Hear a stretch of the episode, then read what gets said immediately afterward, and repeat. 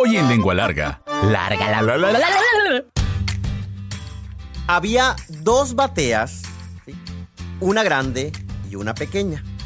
La batea grande tenía bolas del tamaño de mi mano, mientras que la batea pequeña tenía unas bolas como de 5 centímetros de diámetro. Ambas bateas estaban tapadas con una servilleta roja, una sola pieza, con flores bordadas. Y así empieza la historia. A pesar de los 10 centímetros promedio que mide una lengua humana, todos somos lenguas largas. Nos encanta el chisme, nos gusta contar historias. Y qué mejor, aquellas que hablan de comida. Donde la lengua es parte importante de la deglución, masticación y sentido del gusto. Esto es Lengua Larga, el podcast donde el chef Juan Ángel te cuenta historias de cocina, consejos y recetas. ¡Comenzamos! ¿Cómo están, lengua largas? Me da mucho gusto que nos acompañen y, que puedan sintonizar y que nos manden cada uno de sus comentarios. Llegaron unos muy, este, muy especiales. Digo, todos son especiales, pero en ocasiones nos arrojan o nos, o nos sacan una sonrisa. Y dice, me imaginé la escena de cuando cae la maldición del guajolote. Al, al guajolote. Hablamos del, del podcast donde mi abuela hacía unos tacos. Váyanse a escucharlo. Sí, es el, ante- es el anterior, ¿verdad? Sí. Los Dorados de la Teresa se llama. Y, y me reí mucho cuando dijiste que se rasgaban las vestiduras del templo como película de Jesucristo. Pobre pavo. Saludos a Mirna González desde Nogales. Me da mucho, esos, esos comentarios me da mucho gusto que puedan conectar con la imagen. O sea, yo sé que, que- que obviamente no se rasgaron las vestiduras, pues no es una alegoría, pero me da gusto que la tomen como tal.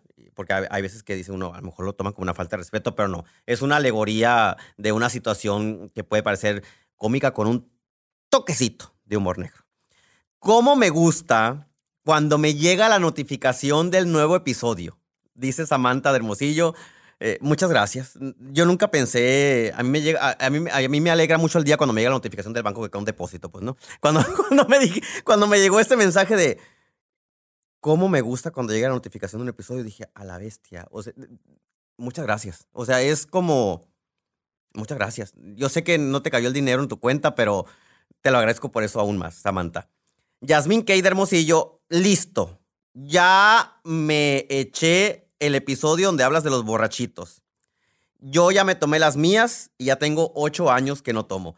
Váyanse al, al- episodio de. al, eh, al anterior, al. El, ter- eh, el segundo anterior a este, que se llama. Es el tercero anterior a este, ¿en serio? Ah, es cierto, es cierto. Eh, ¿Cómo curar la condescencia se llama, no? El, ¿cómo, cómo, cómo le, cómo le puse? Ya, se me olvi- olvidó después del Festival del Chef de anoche. que, andamos todos así despatolados, ¿no? De, de- de de tanta comedera y tragadera. Pero bueno, eso es otro tema. Saludos a Cruz Marcela de Obregón. Dice, siempre lo escucho en la oficina. Y es más, me manda foto, ¿eh? Me manda foto porque me da mucha, mucha risa que me manda foto del, del- Espero que no dejes de escucharlo después de decir esto. De, su computadora y tiene post-its, así, muchos post-its pegados con recordatorios. Créeme que hago lo imposible por no entrar y hacer la imagen grande para ver tus pendientes, pero es inevitable. Ya, ya me sé todos tus pendientes, eh, Cruz Marcela de Obregón. Y luego, eh, Conira, así está, K-O-N-I-R de Hermosillo, dice, amo tus podcasts. Me acuerdo de mi abuelo que salía en puro calzoncillo de manta y una antorcha encendida buscando mochomeras para quemar, que son de las pocas cosas que recuerdo, y le decíamos, ay, apá. Y recuerdo a mi papá llegando, se refiere también al episodio de, de- de- de- de- cómo curaba mi abuelo la borrachera o la cruda, y, hacía quequis de harina, con huevo, azúcar y vainilla. Este, para sentarse a ver la novela Rosa Salvaje. Si hay muchos que no han visto Rosa Salvaje, vean en YouTube para que vean de qué estamos platicando. Y pobre del que pasara entre, entre la televisión y sus quequis. Gracias por tanto, chef, mi admiración por su programa. Te sigo desde Telemax hace muchos años. Que estuve en la, tele- en la televisión, bueno, que empecé en la televisión, hace poco que salí, y le agradezco mucho a Conira del Hermosillo. Iniciamos. A picar cebolla. Lengua larga, la la la. Al centro del patio había un viejo y frondoso árbol de limas. Y era tan viejo que la corteza del, del tronco y de los brazos estaba despegada. Es decir, si uno tocaba la corteza, se escuchaba eh, que había un hueco entre un vacío entre el tronco y la corteza porque ya se había despegado. O sea, el árbol seguía vivo, seguía dando muchas limas, pero ya estaba muy viejo. Y estaba amarrado de diferentes lugares, ¿no? Del poste del lavadero, eh, tenía un, palo deteniendo uno de los, de los brazos del árbol, porque ese árbol se llenaba cada primavera de azar y posteriormente de limas. Y el árbol se cubría de un color amarillo intenso, era amarillo piolino, así las, las limas ya que maduraban, y los brazos empezaban a aflojarse y a, y a descender gracias al peso de las limas. Ese escenario era el que me dio en su momento el día más feliz de mi vida, uno de tantos. Porque debajo de esa sombra estaba una hornilla. ¿Qué es una hornilla? En, los diferentes puntos de México y quizá del mundo donde haya hornillas o los nombres que le llamen, tienen formas de colocarse y de construirse de una manera diferente. En Sonora, hornilla típica sonorense que está en el patio de una casa. Hagan de cuenta que es una barra de cemento, ¿sí? como una barra de cemento. Y en esa barra de cemento hay eh, dos paredes pequeñitas que sostienen eh, una, una, parrilla. Y debajo de esa parrilla hay un horno. Esa era la hornilla fifi, ¿no? La hornilla fifi. Porque cuando uno echaba las brasas en sí, abajo de la parrilla, ¿sí? Había un compartimento de lámina que calentaba la parte de abajo del horno. Es decir, parrilla, donde está el carbón o los palos de leña encendidos, había una lámina y abajo estaba el horno. Entonces ustedes metían unas galletas a hornear mientras estaban haciendo tortillas, las galletas se cocinaban y se doraban parejitos de una manera, maravillosa. Y, a un lado de la hornilla había un estrado, que era como una mesa larga de cemento, ¿sí? donde se colocaban las masas, las harinas, eh, a veces troncos de madera, servilletas, etc. Explicado este escenario, ahí, debajo del árbol de limas, junto a la hornilla que les comenté, estaban tres de las personas que, que siempre he, admirado. Eh, voy a decirlo gastronómicamente y de otras formas también, pero gastronómicamente, que era mi abuela paterna, mi nana Teresa, ¿sí?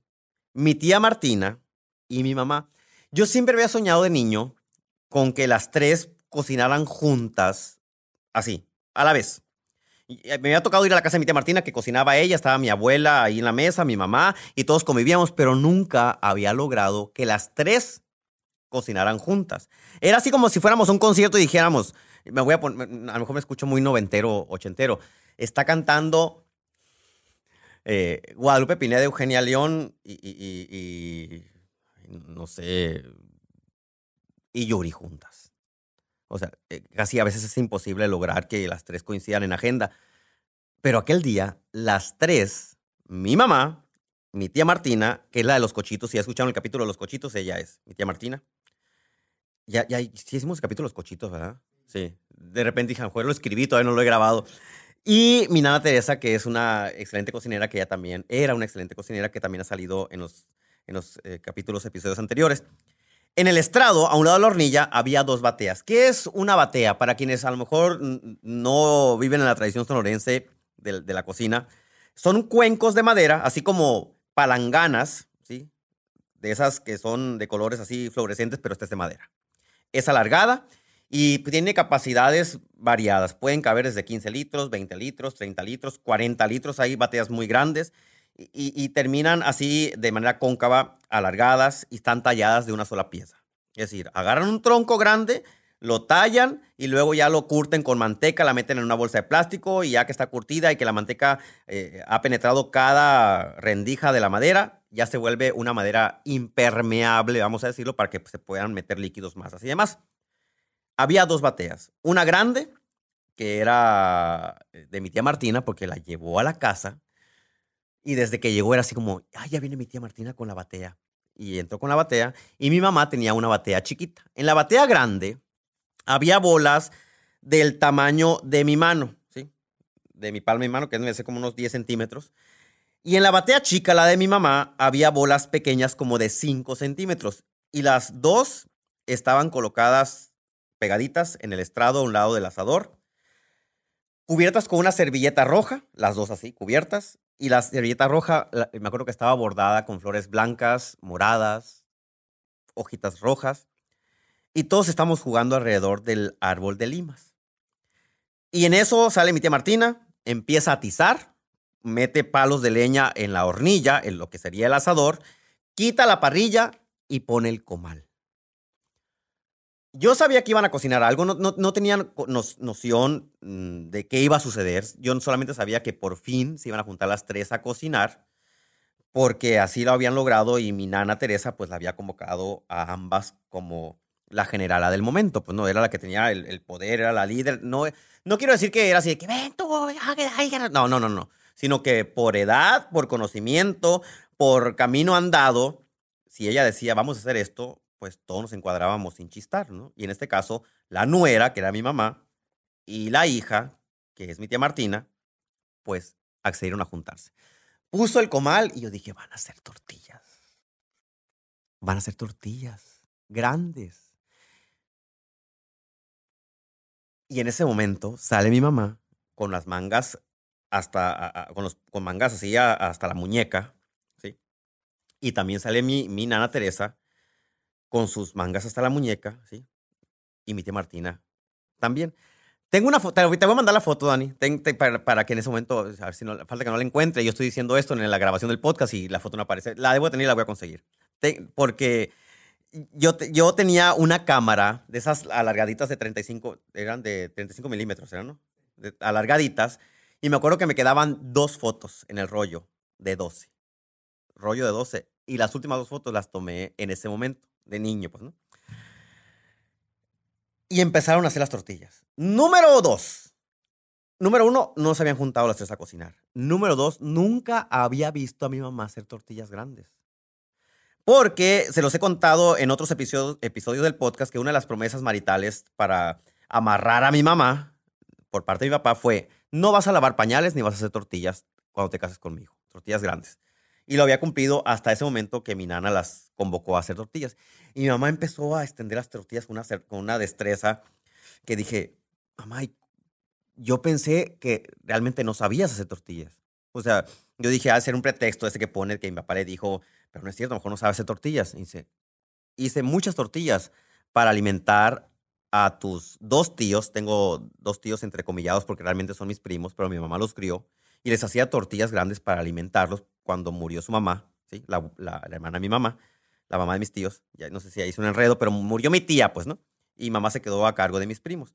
Y, dice, y yo les hacía tortillas grandes todos los días. Y empezaron a echar las tortillas al comal y aquello se volvió una fiesta. Mi tía sacó una calentadera, puso café, nos sirvió café a todos, nos sentó en la, en la orilla de la jardinera de cemento que tenía ese árbol de limas y nos dio una taza de café con mucho azúcar. Dice mi papá que mi tía ya no toma tanto azúcar, pero yo me acuerdo que en aquel tiempo le echaba tres o cuatro cucharadas de azúcar a cada taza de café y obviamente a todos nos gustaba ir a la casa de mi tía Martina o tomar café preparado por mi tía Martina porque estaba dulce, cual caramelo, pues, ¿no? Y dijo, ya van a empezar a salir las tortillas. Y sacó un bote de, debo decirlo, margarina. Sí, sí, yo sé que ya he dicho que se van a ir al infierno los que consumen margarina, pero en aquel tiempo no había mantequilla. No vendían mantequilla. Y si no era época de ordeña, no había mantequilla. Entonces había margarina primavera en litro con tapadera amarilla y ese bote lo pusieron ahí con el calor del fuego se empezó a derretir. El caso es que agarraban la tortilla recién hecha, le cortaban una punta, la metían en el bote de mantequilla y luego con esa barnizaban la tortilla como si fuera una brocha, la doblaban, la ponían en el comal y la calentaban para que se dorara. Y cada uno de los primos nos daban una tortilla con una taza de café recién colado caliente. Pero la fiesta no terminó ahí. Terminaron de hacer las tortillas y mi tía con un este, palo sacó brasas de la hornilla las puso hacia el estrado y encima de las brasas puso una parrilla que tenía cuatro patitas. Una parrilla que tenía un mango así de, de, acero, sí, cuatro patitas, y puso la parrilla sobre las brasas, encima del estrado. Y dijo, ahora vamos a hacer las de manteca. En Sonora tenemos dos tipos de tortillas de harina, o preparadas con harina, que son las grandes y son las de manteca. Las grandes no tienen tanta grasa, ¿sí? La grasa que tienen las grandes son solamente para darles elasticidad y conservarlas por más tiempo, así que se puedan doblar, ¿sí? Maleables. Y las de manteca tienen medio kilo de manteca por cada kilo de harina. Y entre la manteca que llevan, llevan también de res. Entonces, las tortillas de manteca llevan dos cocciones que las hacen exitosas. Si ustedes son sonorenses y han probado unas tortillas de manteca que digan qué sabrosas tortillas de manteca, es porque primero las cocieron en el comal y las doraron en una parrilla sobre las brasas posteriormente. Y todo ese procedimiento me tocó verlo ya conscientemente. Disfrutando el momento como espectador, pero aparte de, creo eran nueve, diez años los que tenía, entre ocho y diez años, para no errarle mucho al momento. Y empecé a ver cómo mi mamá se reía, mi tía se reía, mi abuela contaba chistes, mi nana Teresa. Todas se veían unas a otras con admiración. Mi abuela veía con admiración cómo mi tía hacía las tortillas. Mi mamá veía con admiración a mi abuela cómo platicaba de cosas que habían pasado eh, hace muchos años cuando todavía ni siquiera había luz eléctrica ni teléfono, mucho menos internet. Bueno, en aquel tiempo no había internet. Y, y, jalaban, mientras hablaban con la yema de los dedos, las orillas de las tortillas, las manipulaban y las ponían sobre el comal. Todo eso era como tener ya después eh, hice esa analogía porque no conocía los circos de tres pistas. Era como tener un circo de tres pistas. Y en cada pista había una mujer cocinando, dando un espectáculo de primer, de, de primer mundo, de primer nivel. A revolver los frijolitos. Lengua larga. La, la, la, en ocasiones, tristemente, no hemos dimensionado el tesoro que tenemos cuando contamos con la presencia viva de una mamá, una abuela, una tía que nos cocine. ¿Sí? E, e, hemos, nos hemos convertido e, en una costumbre el llegar a casa, a lo mejor, quienes tienen la dicha, y ojalá que a partir de ese momento, porque les voy a dejar una tarea, llegan a casa y, mamá, ¿qué hiciste comida? Eh, caldo de pollo. ¡Ay, qué asco! No me gusta caldo de pollo.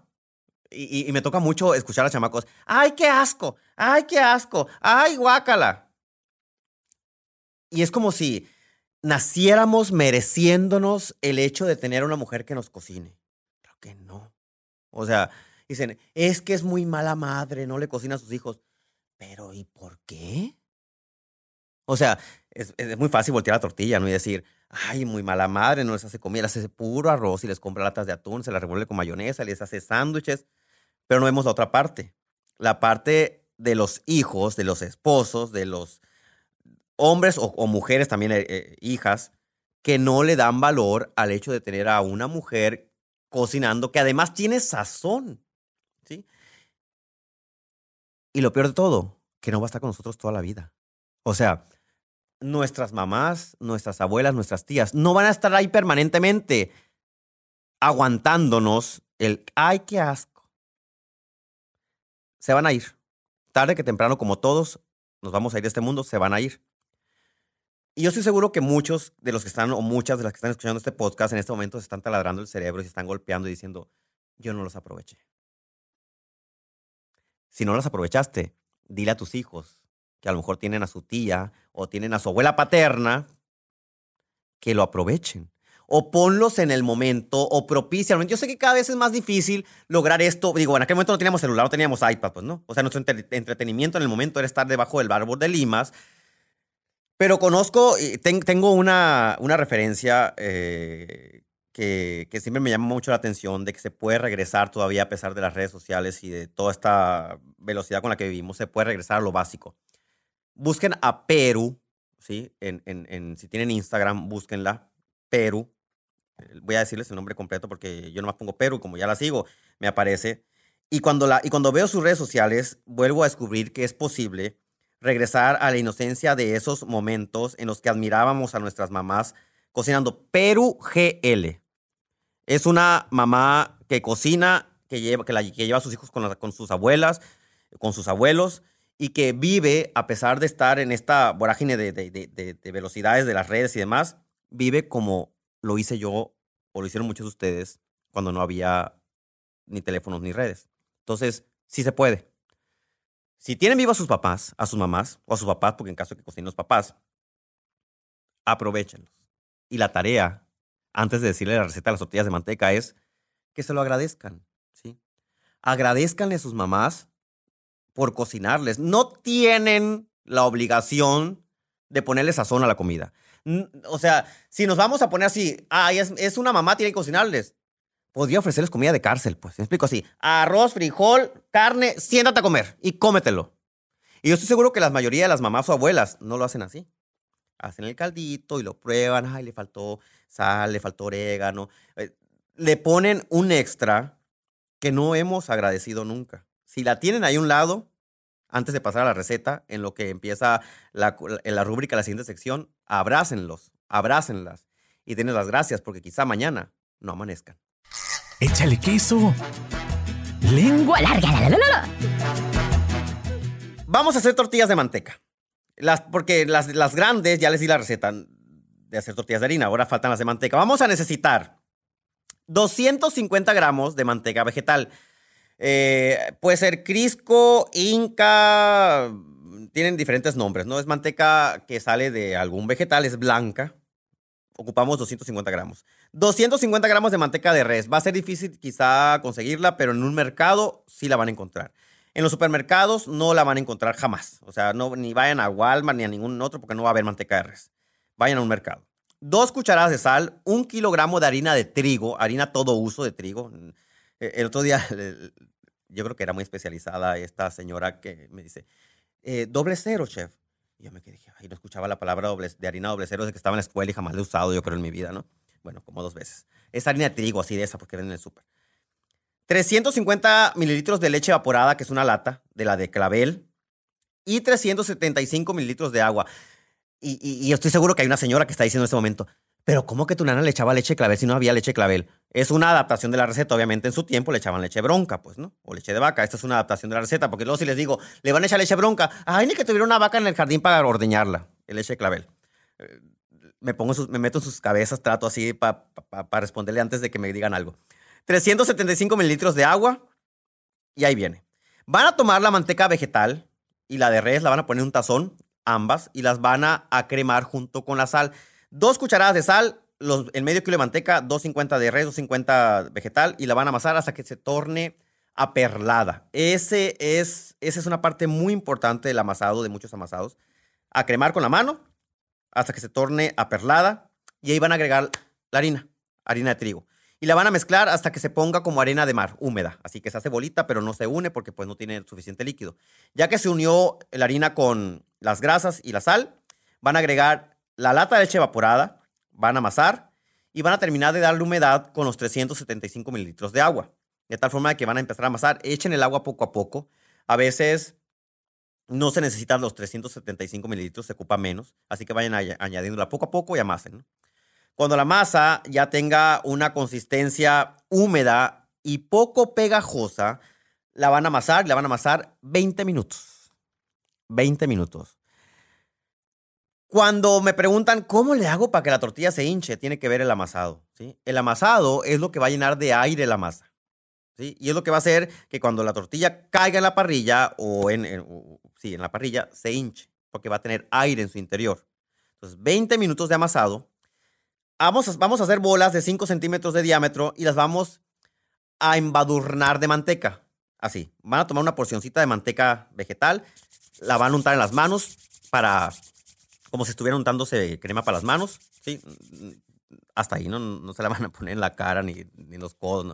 Aunque de niños, cuando no había crema, nos ponían manteca en los codos para que no se nos pusieran así como, eh, este, como cenizos, ¿no? Y van a untar las bolas. Y las van a dejar tapadas con una tela, así como lo, hizo, lo hicieron mi, mi, mi tía, mi abuela y mi mamá.